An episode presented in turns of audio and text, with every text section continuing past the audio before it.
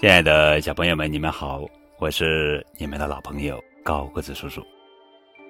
今天要讲的故事的名字叫做《舜的故事》。舜是远古时代的一位英明的部落首领。他很小的时候呀，母亲就死了，父亲又娶了一个后娘，生了一个儿子，叫象。象很嫉妒舜。便和母亲联合起来，常常在父亲面前说舜的坏话。时间一长，父亲也渐渐的开始讨厌舜了，经常想出各种办法为难他。一天，父亲对舜说：“村里的人都说你很能干，我给你三天时间，在骊山下开垦一百亩农田，完不成就不要回来了。”舜来到骊山脚下。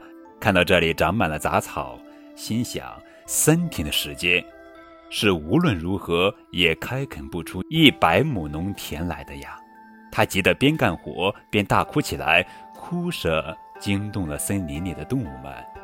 大象赶来替他耕田，百鸟飞来替他播种，老天也及时下了一场好雨，舜终于按时完成了任务。父亲见舜真的在三天内开垦出了一百亩农田，只得让舜又回家了。舜仍像往常一样辛勤劳作，为家分忧。因为舜聪明能干，待人诚恳和气，所以方圆百里的人都很喜欢他。当时的首领尧年纪老了，要各地长官推选一个接班人。于是大家就一致推选舜。尧为了考验他，便在一个狂风暴雨的夜晚派他到森林里采药。舜出色的完成了任务，尧感到非常满意，就把自己的两个女儿娥皇和女英嫁给了他，还赐给他许多牛羊和粮食。象看到舜的境遇越来越好，更加眼红了。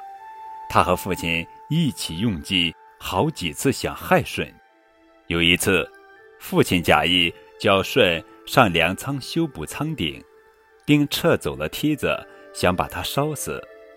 幸好舜身上戴着两顶遮阳用的大笠帽，他双手拿好笠帽，像鸟一样飞了下来，一点也没受伤。还有一次，象让父亲派舜去挖井里的泥，想趁机害死舜。娥皇和女英担心舜会遇到危险，就连夜缝了一身蛟龙衣让他穿上。舜一下井，象就用石头堵住了井口。可舜穿着蛟龙衣，从侧面钻到了地面上，平安地回到了家里，把象吓了一大跳。虽然舜早就知道象和父母想害他，但他还是和以前一样孝敬父母，爱护弟弟。最后。家里人被他感动了，弟弟夏也向舜承认了错误，一家人过上了和睦的生活。尧死后，舜当上了首领，他用仁爱治理天下，成了一位圣明的首领。